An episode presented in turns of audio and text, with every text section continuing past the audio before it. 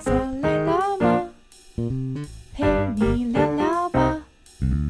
休息一下嘛，喘口气啊。大家好，这里是 LIVORK Life Work Balance，我是小树，我是 Cherry。嘿，小树，听说你最近呢去当了 Iron Man。什么 Iron Man？什么东西？就是你有去一家很特别的事业单位啊，那他们的公司呢，基本上呢都是一些铁工的制作。哦，我知道你在讲什么。确实啊，我最近去了一家建筑相关的铁工厂做现场访视。那在这么特别的环境里面啊，不知道你有什么想要跟大家分享的呢？嗯，印象最深刻的是，因为我们呃，身为临场健康服务医师，去到每一个工厂、每一个公司做现场访视的时候啊，其实都会找这间公司的职业安全卫生人员，或者是他们的部门主管一起来进行。那在我们进行的过程中，其实都会常常去讨论说，我们看到什么样的风险跟危害。但这次让我印象深刻的是，我也找了他们的部门主管和治安人员，但是在我们在讨论的过程当中，就算我们面对面讲话，也听不到对方在讲话的声音。所以你们一直呈现那种哈，哈，你你在说什么？真的就是扯开喉咙呐喊出我想要讲的话，但是可能还是听不到，因为背景的声音实在是太吵了，那个噪音的程度真的是无法想象。嗯，可以想象一个画面，就是可能一直听到后面有那种当当当当当当当，然后你们还要在那边互相的一直说话，说哈，不好意思，你说什么？对，真的真的。所以在我这现场访视的时候啊，看到有几种不同的工作模式，像你刚刚那个声音啊，其实来自于捶打。他们有时候铁件啊，在铸熔过程当中，必须要很长时间的反复捶打，那声音是非常非常的大声。除了捶打以外啊，他们如果要焊接的时候，会用一种高热的那种气枪，就是它里面会直接喷一种可燃气体出来，然后它就会有非常强烈而且高温的火焰来做切割跟焊接，那个声音是持续性的非常非常大声，也让我们就是彼此完全无法沟通。所以你知道现在出现在我脑海里面的画面，就是一个可能很热，然后充满了各种铁件，然后可能还有那种火花的一个现场。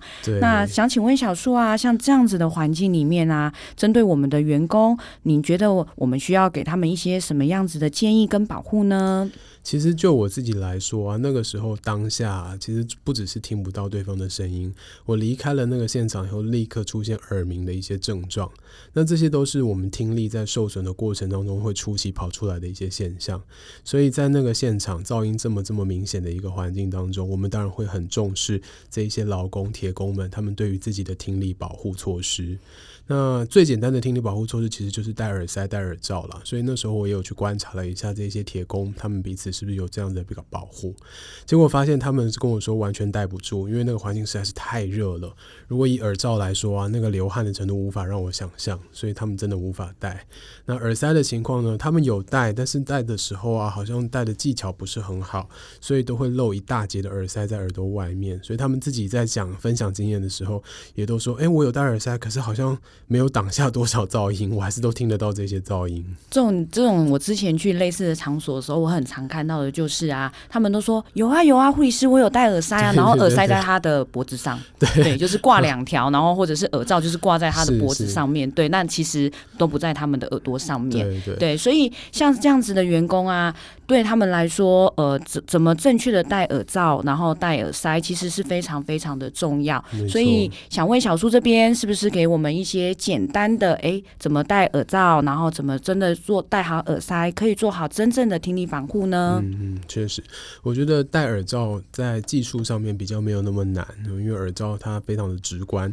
你戴了上去，它只要能够把你的耳朵完全的覆盖住，至少这个耳罩的效用就会出来。所以戴耳罩的时候，我们常看到的一些注意事项，就是如果你这个人呢、他习惯戴帽子工作，那这个帽子有可能会让耳罩没有办法顺利的服贴在耳耳朵上，或者是他戴那种粗框的眼镜，他的镜框也会阻挡到耳罩。呃，再来一种就是，如果他今天留有很浓密的毛发，比如说他的头发很长，或者是他的胡子很多的话，也有可能会让耳罩没有办法顺利的服帖。那撇除这些问题以外，耳罩的实呃佩戴其实是很简单的。那除了耳罩以外，再来就是耳塞。那耳塞在试戴的时候，其实它真的有需要一些技巧，主要是因为我们的耳朵啊，这个洞进去的方向叫做耳道。这个耳道，很多同仁都会觉得说，诶，它就是垂直我们的侧脸，直接进入到我们的大脑这个方向。但其实不是哈，我们的耳道它有一点点是从后往斜前方向进行。所以，我们今天在戴耳塞的时候啊，一开始当然就要先把耳塞捏得细细长长的。那在戴的时候啊，可以把它的方向调整成从后往斜前的方向放进去，这样会比较容易让耳塞能够顺利的进入到我们的耳道。进入到耳道以后，要稍微等待一下，等这个耳塞啊真的完全膨胀了，已经卡在耳道里面了，才能放开。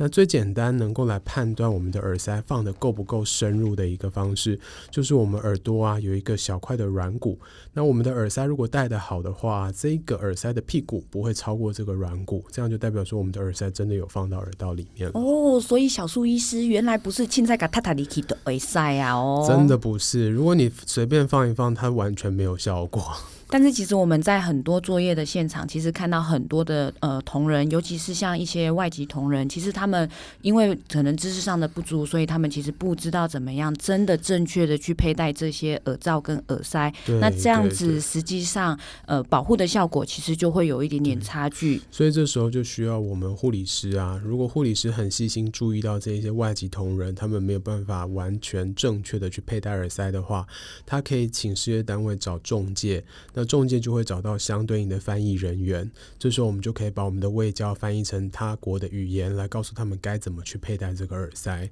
那提升大家佩戴耳塞的这个比例，还有落实佩戴耳塞的效果，那最后才能真正的去保护这些劳工的听力。啊，那小苏医师，不过我最想要问你诶，哎，都坠落坠落坠落啊，我都是挂不落去，啊是要安怎？我可以不要戴吗？嗯，这也是一个很重要的问题了。其实因为很热的时候，耳罩它真的比较难戴得住，但是耳塞其实对于热的环境，它的耐受度是比较高的，所以我们还是会建议佩戴耳塞。那另外一个很重要很重要的观念，也是希望我们的同仁啊，如果你真的暴露在这种比较大声的环境当中，你一定要有这个自主保护的观念，因为听力损伤一旦发生了，它基本上就是没有办法再恢复了。那一开始啊，我们会觉得好像没有什么明显的症状，因为你觉得好像生活当中的一般沟通其实都还可以进行。那是因为我们一般生活的沟通啊，大致上这个声音会落在五百到两千赫兹这个频率里面。那初期的听力损伤啊，大致上是在四千跟六千赫兹这两个频率会出现到明显的损伤。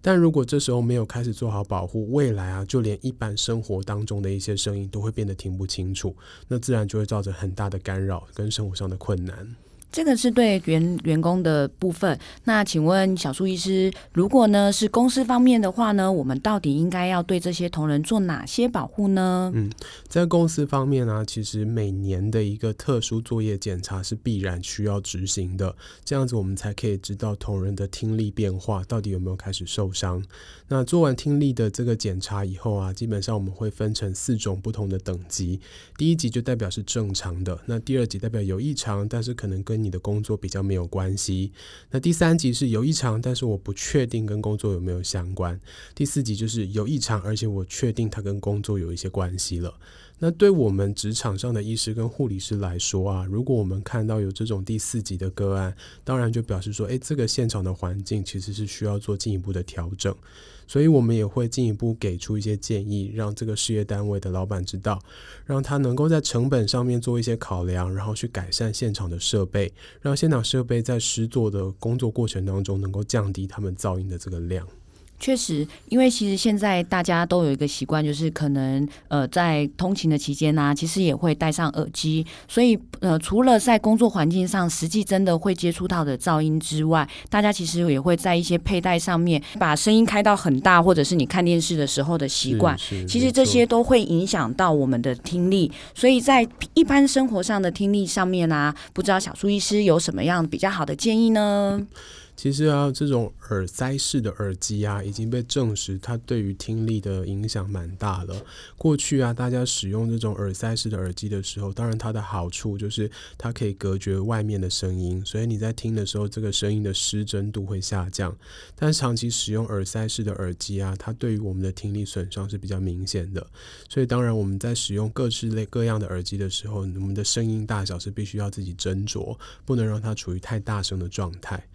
那如果你为了隔绝外界的噪音，比如说像我们上下班在通勤的时候，如果觉得外面很吵，然后不想要受到这些噪音干扰的话，其实现在有很多款的降噪耳机。这个主动式降噪耳机啊，它会侦测到外界的一些声音哈，然后再来就会主动式的发出一些音频，跟这些外在的声音去做抵消。那它的降噪效果，会比一般的耳塞来的更好一些。其实如果你只是为了单纯想要隔绝噪音的话，这类型的设备其实它的效果是更好的。嗯，但是我不知道你有没有实际呃佩戴过这种抗噪式的那呃，是是，我觉得其实它戴起来会有一点点不舒服的感觉，可能是因为它要去做那个隔绝的部分，嗯、所以它其实佩戴起来如果呃没有放比如说音乐或者是其他频道的时候，你会觉得那个声音会让你觉得有一种。不舒服的感觉。嗯嗯，OK。其实这个不舒服的感觉啊，有一些同仁也有反映过。那大部分会给我的回馈是，他其实过了一阵子就习惯了。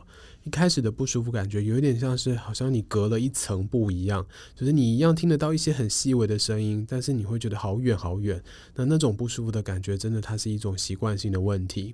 那当然，如果你愿意在这样子的一个耳机里面放一点点轻音乐的话，它也可以达到让你觉得比较舒服的一个状态。但是切切记切记的就是这个音乐的声音绝对不能太大声，要不然就本末倒置了。所以不管我们是使用一般的耳机，或者是所谓的抗噪式耳机，呃。呃，原则上都是不希望让声音的音量开到太大，因为、嗯、呃太近距离或者是太长时间的使用耳塞或者是这种呃抗噪式的耳机，其实对大家的听力应该都还是会造成一些些伤害的。是是是，所以当我们在使用这一些设备的时候，自己也要特别的小心。那当然，我们在职场上面也会针对这些噪音环境当中的劳工啊，给予比较仔细的一些卫教，希望让他们在佩戴耳塞或者耳罩的时候，都能够用比较正确的方式来佩戴，那也希望他们在注意到自己听力受损的一些初期症状的时候，能够赶快跟我们职场上面的医师和护理师来做反应，让我们能够立刻来出手去保护他们。